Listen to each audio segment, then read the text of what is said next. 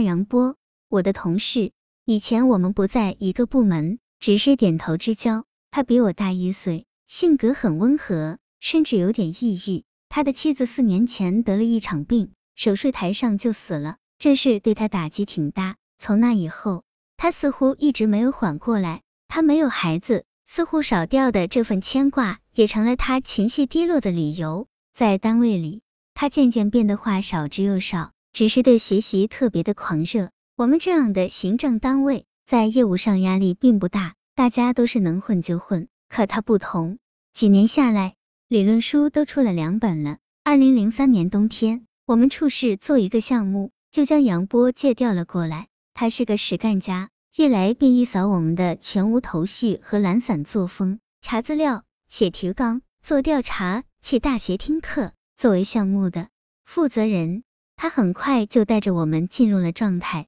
工作忙了起来。杨波又特别的要求完美和精益求精，这时以前一直比较懒散的我在工作中体会到了激情。最主要的是，这个项目我也很感兴趣。渐渐的，加班成了经常的事情。时间被占满，对张平的抱怨和内心的空虚自然也就少了。到了十二月，我因工作关系和杨波的交往日渐多了起来。他仍然话很少，但看得出来，他对我的工作和进度却是很满意的。难得见他开玩笑，有次竟对我说：“等项目出来，得专门敬你一杯酒，你的贡献大啊。”他的表扬让我很开心，在他面前也没有以前那么拘束了，因为知道他的经历。我一直觉得他是活在一片阴影里，尽管也很同情他，但却不知道怎么能给他安慰。和很多人一样，我也总是站得远远的注视着他，觉得不去打搅就是最好的安慰了。但随着和他慢慢熟悉后，情况就有了改变。一次上班来的早，我发现他正在吃早点，竟然是批发来的饼干，随便几块，然后盛点开水就对付了。我进去时，他正低着头。头顶几根白发豁然在目，这些我从没注意过的细节，让我不由更仔细的看起他来。这才注意到他的毛衣袖口竟也脱线了。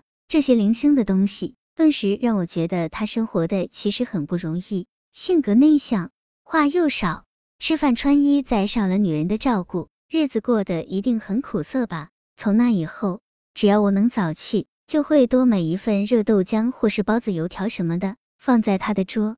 上，为了表示清白，我还发动全办公室的人都给他带早点，大家也觉得没有什么不妥，嘻嘻哈哈的就将杨波关心了。杨波很感动，开会时说过几次谢谢大家的话，处理气氛一时挺融洽的，工作也进行的很是顺利。转眼快过元旦了，年底大家状态都有点拖沓，忙着过节、买东西，人心浮躁，上班也不太准时了。可这时要到下面的企业去做调研，需要半个月的时间。杨波问了几遍，就是没人愿去。我一想，这样对杨波有点不公平。他没家，也不是他愿意的。何况工作是大家的，到时候项目出来，人人都会有署名。这个样子算是怎么回事呢？将女儿和张平安排到我母亲家里后，我决定跟杨波一起去。企业在深山里，规模很大，矿产类的。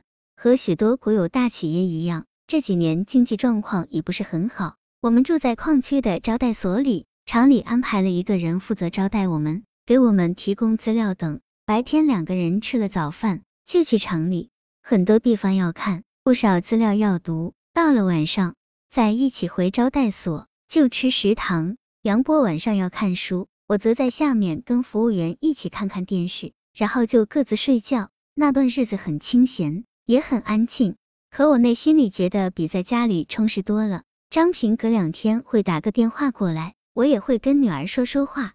工作进行的还算顺利，只是到元旦那两时，招呼我们的那个同志说要请假，我们也不好意思拖着人家，也只能让他去忙。杨波说，干脆我们也休息两天吧。这个企业除了矿区、生活区和行政区还是很繁华的。坐车一个多小时就能到。我和杨波憋在这里的几天，简直像是在农村一般。现在杨波说放假了，我就特别高兴，鼓动着他一起进城去玩玩，至少好好吃一顿。他脸上带着淡淡的笑容，好像看小孩子一般看着我兴奋的样子。